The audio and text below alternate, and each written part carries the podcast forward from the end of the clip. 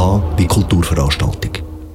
Die technikaffine Welt, in der wir leben, ist etwas, was man sich vor 200 Jahren niemals hätte vorstellen können. Damals hat Industrialisierung erst gerade angefangen und der erste Schritt von einem grossen Satz nach vorne in Technik ist gemacht worden. Das Museum Aargau hat zu dem Thema eine Sonderausstellung namens Von Menschen und Maschinen. Der Heiko Holler hat sie sich angeschaut. Wir leben in einem Zeitalter, in dem wir teilweise erstmal das Problem zu unseren Lösungen müssen finden Angefangen hat das schon vor mehr als 150 Jahren mit der Entdeckung von Elektrizität. Die hat damals für einen unheimlichen Schub an Entwicklung gesorgt.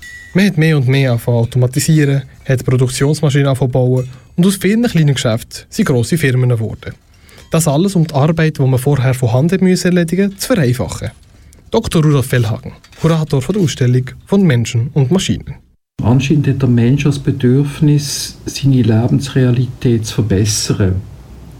Und er setzt dann auf eine Maschine, wo eben äh, der Alltag oder das Berufsleben erleichtern sollte. Und ein Beispiel, das sehr sprechend ist, sind die äh, Teigknettmaschinen, die Artofex Teigknettmaschinen, die die Firma Aschbach äh, produziert hat im Dorfeld Süd in Aarau, wo ja quasi die Arbeit vom Bäcker ersetzt. Also er muss nicht mühselig mit seinen Händen den Teig kneten, sondern an, an der Stelle tritt die Maschine.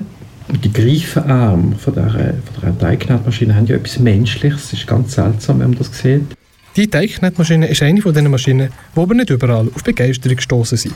Denn vor allem aus religiösen Gründen ist die, wo sie aufgekommen ist, öfter mal abgelehnt worden. Dabei ist es darum gegangen, dass das Brot wie etwas Heiliges ist, das nur von Menschenhand gefertigt werden darf. So sieht man eine Ausstellung von Menschen und Maschinen die alltäglichen Problematiken von einem Bäcker in dieser Zeit. Der Kanton Aargau ist uns mittlerweile nicht mehr ganz so bekannt als Industrieknotenpunkt. Das ist aber in der Industrialisierung noch ganz anders gewesen.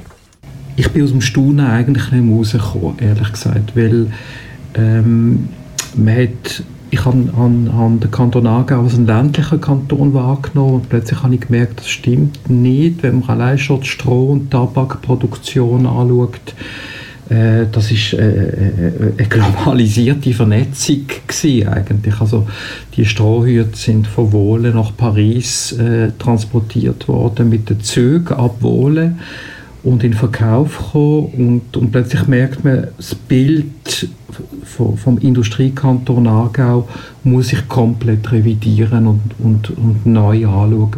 Der Industriekanton Aargau hat viele Errungenschaften aufgebracht. Aber wo ist die Grenze von Nutzen und zusätzlichem Aufwand? Braucht man wirklich ein elektronisches Brotmesser oder einen Eierwärmer? Ist ein Krisensteinentferner tatsächlich nützlich oder ist der Aufwand für das Putzen doch zu groß? Die Ausstellung in Windisch vom Museum Aargau regt zum Nachdenken an und tut nicht nur visuelle Sinne bedienen, sondern schafft es, alle fünf Sinne zu integrieren. Das unter anderem mit dem Parfüm, das als Hauptkomponente Schwarzpulver hat. Eine explosive Mischung aus Schauen und Eintauchen. Sonderausstellung von Menschen und Maschinen findest du in Windisch im SBB Historic. Die Ausstellung läuft noch bis Ende Oktober.